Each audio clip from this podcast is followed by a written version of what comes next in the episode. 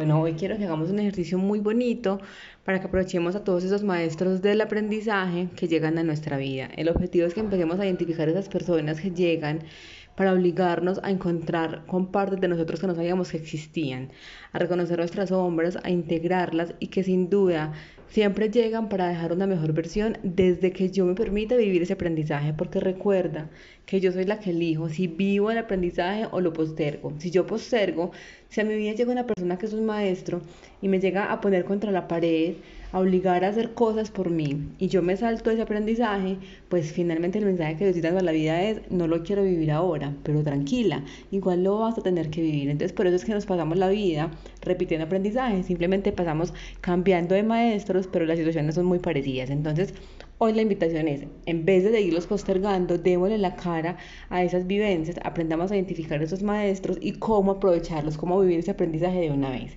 Entonces vamos a empezar. Cada vez que una persona que llegue a tu vida, sea tu pareja, un compañero de trabajo, tus padres, tus hermanos, alguien te esté afectando mucho, te esté produciendo miedo, te esté produciendo angustia, ansiedad, rabia, la invitación es a que no te quedes vibrando en esas emociones de baja vibración. Tendemos a, a, evitar mucho la culpa. Es que me haces, es que me dices, es que no me valoras, es que me ignoras a tratar de juzgar a la otra persona, a mirarlo con rabia. Entonces hoy vamos a hacer justamente todo lo contrario. Vamos a reencuadrar esas emociones. No lo vamos a mirar así porque vamos a empezar a comprender que esa persona está cumpliendo un papel muy importante en nuestra vida. Es nuestro maestro que vino a enseñarnos una cantidad de cosas y vamos a descubrir hoy, bueno, vamos a empezar a descubrir hoy porque realmente es un ejercicio de varios días, pero vamos a empezar hoy a descubrir cuál es su misión en nuestra vida. Entonces vamos a empezar a recibirlo como un maestro, como lo que es vamos a agradecer su presencia en nuestra vida. Es probable que hoy no te salga del corazón eso, no te fluya y digas, pero pues ya tengo mucha rabia, soy muy enojada, ¿cómo que lo voy a recibir? No importa, simplemente vamos con la cabecita, agradecer su presencia, eh, a entender que por más difícil que sea esa situación, por más difícil que sea aceptar que es un maestro, lo estoy haciendo por un acto de amor propio hacia, pues hacia mí misma, valga la redundancia. Vamos a respirar profundo, vamos a tener la intención de agradecer. Siente que esa persona que te está afectando hoy es tu maestro. Si de pronto eh, sientes que son varias las personas con las que tienes que hacer este ejercicio, vamos a empezar por una, una por una. Vamos a coger hoy ese ser que más te desestabiliza, que más logra sacarte como de, de tu centro y te genera muchísimas emociones. Vamos a, hablar, a trabajar con ese. Una vez ya lo hayas elegido, sepas con quién vas a trabajar, eh, vamos a hacer un ejercicio inicial durante 7 días, ¿cierto? Empezando hoy. ¿Qué vamos a hacer? Cada vez que a partir de hoy pienses en esa persona o te encuentres con ella o compartas con ella, si es tu pareja, cada que la veas o cada que pienses, cada que hables con ella, vas a, empezar a enviarle luz blanca de sanación, ¿cierto? Vas a visualizar cómo le estás enviando luz blanca, luz blanca, amor, tranquilidad, serenidad, sin cuestionar o sin juzgar nada, independientemente de lo que llegue de esa persona, independientemente de lo que esa persona le te dé, tú vas a empezar siempre a comprender, bueno, él me está dando esto, él me está obligando a sentir esto porque me está enseñando. Yo me responsabilizo hoy de mi parte yo sé que si Él está en mi vida es porque yo debo aprender algo. Me hago cargo de eso y en vez de reaccionar con esas emociones de baja vibración, con esa rabia, eh, con ese victimismo, le voy a enviar luz blanca y amor. Siempre. El objetivo de, este, de esta parte inicial del ejercicio es limpiar la energía, ¿cierto? Y aunque puede ser algo muy retador porque normalmente nos enganchamos en la emocionalidad, Vamos siempre a mantener esa intención de enviar luz, de tranquilidad. Y recuerda, no lo estamos haciendo por la otra persona, lo estamos haciendo por nosotras, lo estás haciendo por ti, porque tú mereces estar tranquila, porque tú mereces estar libre de todas esas emociones de baja vibración que lo único que hacen es mm, bajarte la energía y crear una realidad que no quieres manifestar. Entonces lo vamos a hacer por ti. Entonces recuerda, los primeros siete días, a partir de hoy, cada que empieces o interactúes con esa persona, independientemente de lo, de lo que suceda, tú vas a empezar a enviarle luz blanca de sanación y amor. Estamos limpiando nuestra energía. Después de esos primeros siete días, Vamos a pedir el apoyo de los seres de luz en los que tú creas, de los ángeles, los arcángeles, eh, la energía divina, ese ser superior en el que tú creas, para que te ayude a ver con claridad el mensaje de ese maestro. ¿Qué es lo que esa persona vino a enseñarte? ¿Cuál es su misión en tu vida? Si tú crees y conectas en los ángeles, te invito a que lo hagas de la mano del arcángel Zadkiel, su, su rayo de luz es color violeta, para que te ayude a transmutar todas esas emociones y a ver con claridad qué es lo que tienes que aprender ahí, ¿cierto? Vas a revisar eh, con, con, una intención clara, ¿cierto? De manera muy consciente. Eh, ¿Con qué intención tomaste las decisiones que te llevaron a vivir esa situación con ese maestro, ¿cierto? Es decir, si es tu pareja, ¿qué te llevó a tener esa relación o qué te está llevando a mantener esa relación. Si tú no eres feliz, y no te sientes plena, ¿por qué continúas con esa persona? ¿Cierto? Vas a empezar a identificar si esas decisiones las estás tomando desde el amor o desde el miedo, ¿cierto? Entonces, si por ejemplo, hablando de la pareja, tú vives una relación de pareja donde no te sientes feliz, donde no te sientes amada, no te sientes respetada, ¿cierto? ¿Qué te está llevando a no irte? Porque sigues aferrada a una relación de esas.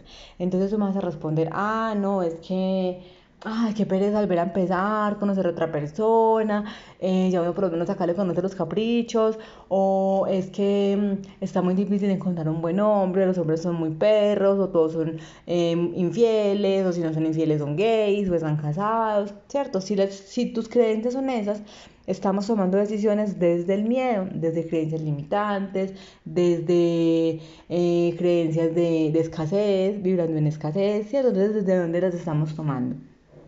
Contrario, así tu respuesta sería, no, es porque yo me siento de alguna manera, sí me siento bien, simplemente son episodios que me desestabilizan, pero en términos generales yo me siento amada, respetada, ahí sí es una decisión del amor, ¿cierto? Por lo general, esas respuestas van a venir desde el miedo, pero es muy importante que tengamos esa claridad, ¿sí? Sí me hago entender.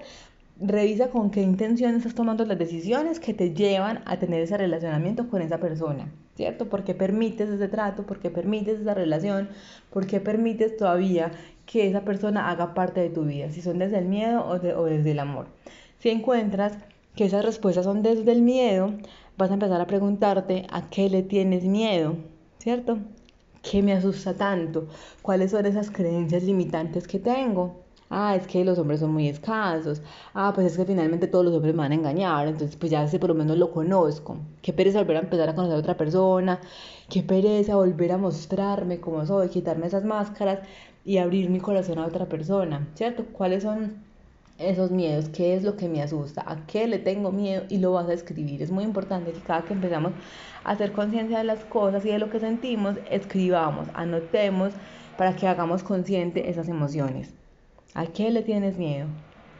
Una vez hayas eh, aclarado eso, lo tengas súper definido, vas simplemente a leer esa lista y vas a agradecerle a esa persona, porque ya vas comprendiendo para qué ha llegado a tu vida, ¿cierto? Esa persona está llegando a tu vida a mostrarte esos miedos que has tenido disfrazados y por eso estás permitiendo una cantidad de situaciones. Entonces, reconozco mis miedos y agradezco a esa persona por estar acá, porque ella es la que me está obligando a ser consciente de eso que debo hoy sanar.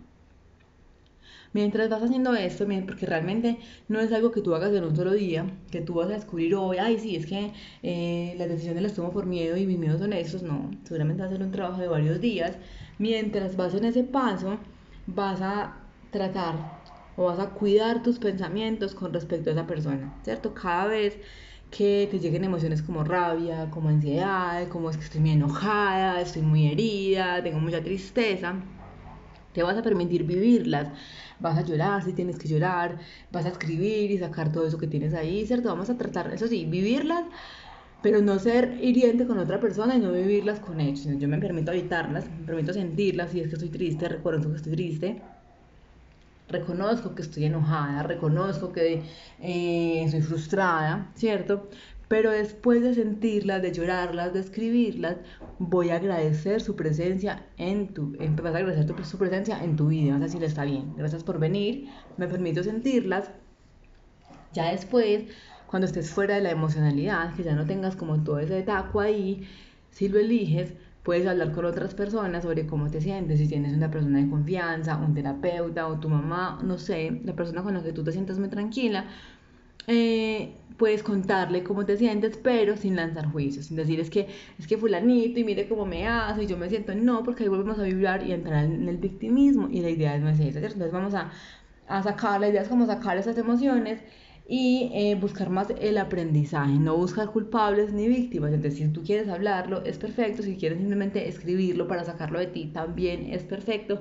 Pero es importante que la habites. Las emociones todas tenemos que habitarlas, permitirnos vivirlas, porque si no, todo eso se acumula en nuestro cuerpo y en algún momento vamos a terminar estallando. Y normalmente estallamos con la persona menos indicada y en el momento que no corresponde. Entonces, la habitamos, pero la, la, la dejo salir gracias rabia por venir, me permito vivir, vivirte, pero te suelto, ya no te necesito porque ya estoy comprendiendo mi aprendizaje. Este proceso de identificar esos miedos a los que te estás enfrentando pueden durar días, semanas o meses, no importa, no quiero que te pongas tiempos, no quiero que digas es que a mí no me funciona, es que yo no soy capaz, no, recuerda que estamos condicionados desde hace mucho tiempo a vivir en modo automático y apenas estamos haciendo un cambio de conciencia, a empezar a habitar, a empezar a reconocer qué es eso que tengo por allá guardadito en mi interior, que está creando esa realidad que quizás hoy no me hace tan feliz, ¿cierto? Entonces, con el simple hecho de tener una actitud diferente hoy hacia esa persona, estás cambiando tu energía, cambiando tu vibración y tú vas a sentir muchísima tranquilidad. Entonces, simplemente, si viene, si viene la rabia, porque seguramente Mientras pasan todas esas semanas que vayas detectando como tus miedos y ese aprendizaje, van a haber momentos eh, donde te vas a desestabilizar. Vas a empezar de manera consciente a reaccionar distinto. Si eres más explosiva, más reactiva, vas a respirar.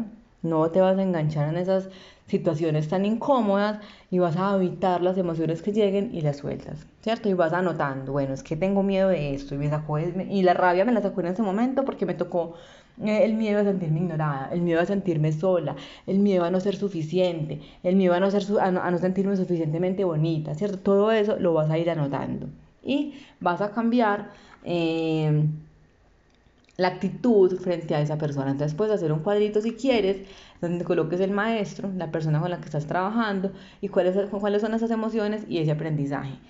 Tú me vas a preguntar, ¿qué debo hacer para sanar cuando ya haya identificado esos miedos o esas situaciones? Nada.